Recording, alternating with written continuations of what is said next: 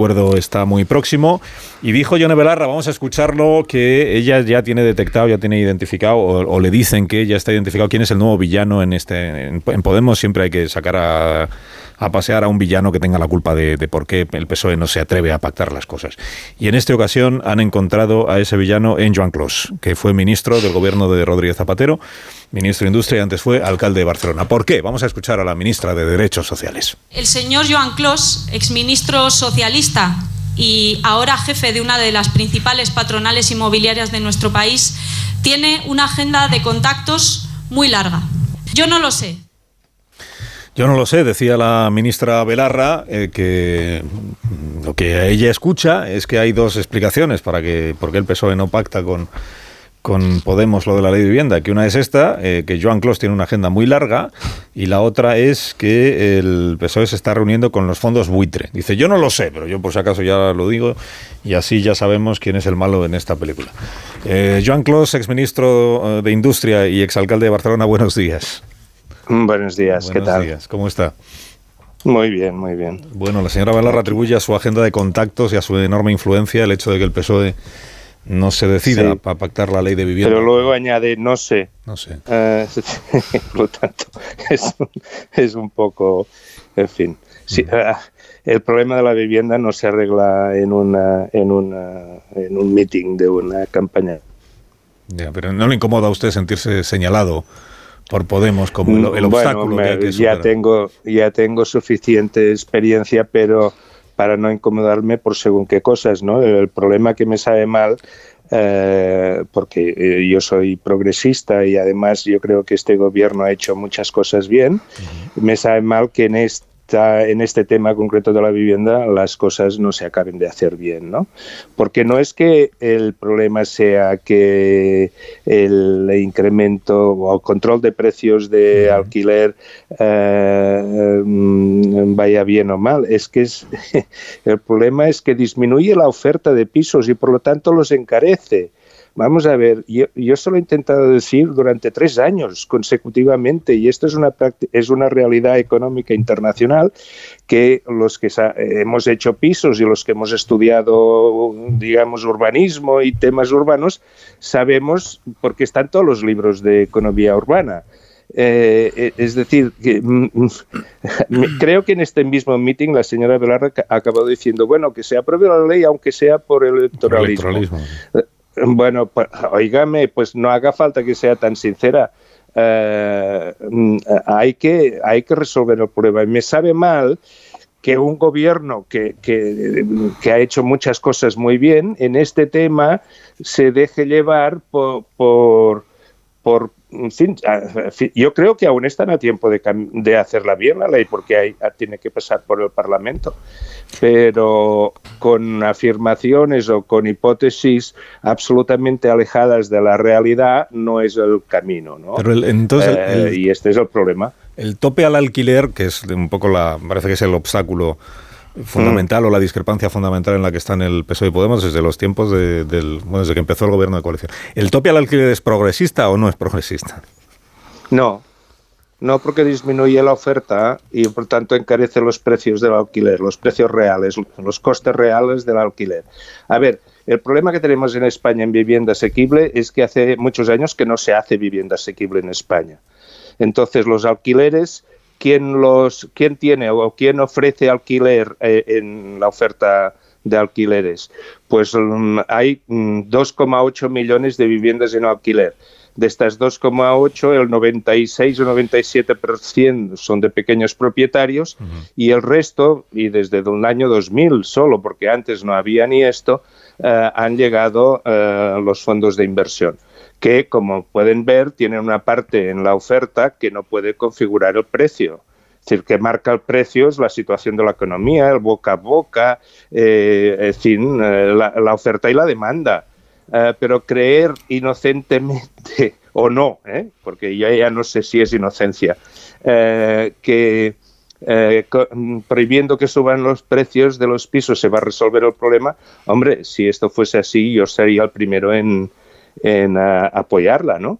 Pero es que el problema es justo lo contrario. Incrementando los precios ahuyentas a los inversores, eh, perdón, limitando el incremento de precios, ahuyentas a los inversores y los inversores, ¿qué hacen? Pues venden porque ahora la venta va, va muy bien.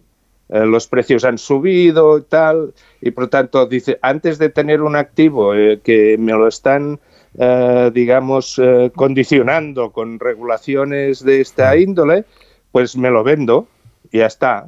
Y es lo que está pasando. Es que, eh, en fin, y esto es lo que requiere de una profunda reflexión de sobre cómo se resuelve el problema de la vivienda asequible en España en estos momentos, que no pasa por la regulación del precio, eh, ni pasa, por cierto, por la tolerancia con la ocupación. Eh, en fin, nosotros nos hemos ofrecido a, tener un diálogo en muchas ocasiones sobre este tema y nunca nos han llamado. Siempre llaman a, los proponentes de sus ideas. Eh, en fin, es un poco sorprendente. Que solo quiera escuchar lo que, o sea, que solo quieran escuchar a quienes ya están de acuerdo con, sí. las propuestas que plantean. Em, claro, topar el alquiler tiene otra consecuencia que ya, que ya se está viendo, porque ahora mismo hay un, hay un tope con motivo de la, de la crisis de la inflación y de hay un mm. tope que ahora se ha prorrogado, creo, para este año. Eh, eso ya está teniendo un efecto eh, que, es positivo para el, que para el inquilino, porque sabe que hay, hay, un tope por encima del cual no le van a subir, pero es un efecto adverso para el propietario de la vivienda, que ve... Sí, eh, pero esto, el, el inquilino puede, puede tener esta sensación inmediata que esto le ayuda, ¿no? Pero vamos a ver, los, las personas, las familias que necesitan ayuda para el alquiler, son unas 500.000 familias del total de 2,8 millones de familias que están en alquiler, las más eh, modestas, que pagan un alquiler medio de 400 euros. ¿eh? Eh, esta es la, esta, esta fracción de, la, de las personas que están en alquiler, que está formado básicamente por familias donde el cabeza de familia es una mujer o familias que el cabeza de familia son uh, inmigrantes. Uh, y por lo tanto, lo que hay que hacer, eh, en vez de decir, oye, un 2% de 400 es, yo creo que son 16 euros, ¿no? Pero si, si les cuelan que tengan que pagar los gastos de escalera, eh, le, le será, es decir, el problema no es del 2%. Estas familias necesitan más ayuda que el 2%. Si resulta que pagan un 40% de sus ingresos en alquiler o un 50%, no se resuelve mm, eh, con eh, limitaciones como estas. A lo mejor hay que darles 150 o 200 euros al mes para que tengan eh, una vivienda que puedan pagar desahogadamente el alquiler, ¿no? Por cierto, antes ustedes hablaban de las pensiones. ayuda más a la accesibilidad el incremento de las pensiones que no la limitación de precios del alquiler. Es decir, el problema es que hay que analizarlo en su conjunto, en, su, en, todo su envoltorio. ¿A quién queremos ayudar? Eh, y otro tema que hay que, que, yo propongo desde mi visión de izquierda es que a quien que hay, hay que ayudar a los que tienen más necesidad, ¿no?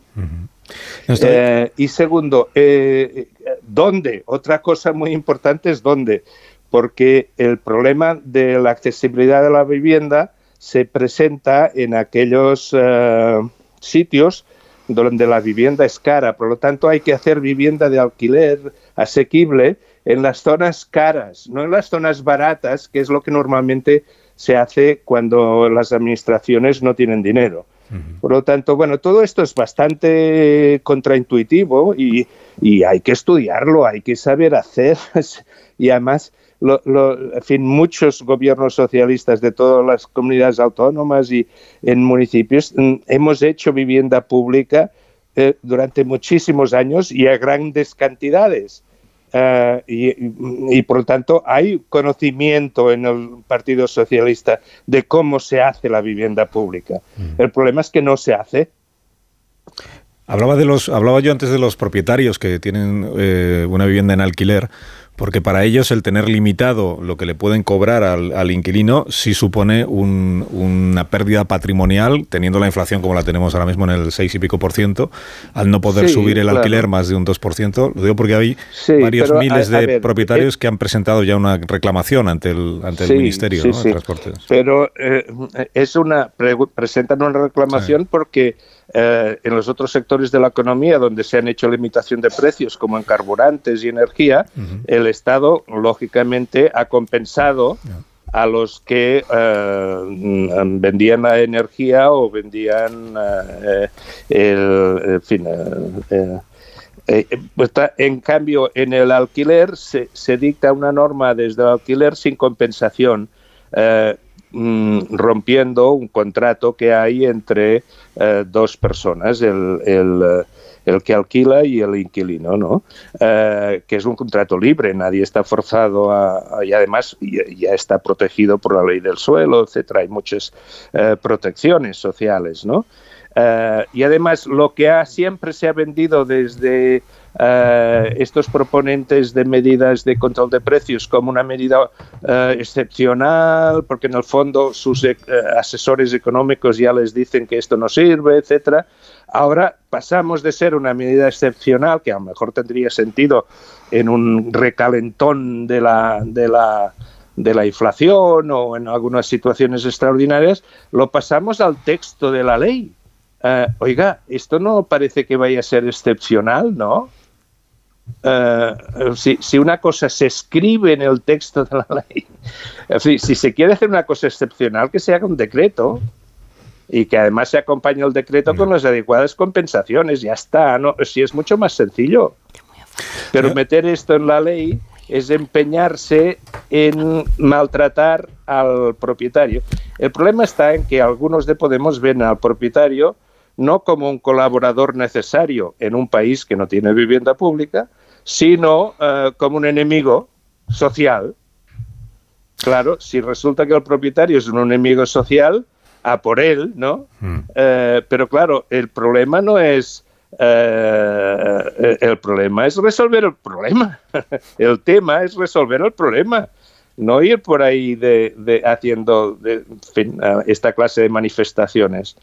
No, no. Y, a mí me, en fin, no tengo ningún interés en polemizar con la señora Belarra, eh, porque yo no me presento a ninguna elecciones ni tengo por qué hacer demagogia, ¿no?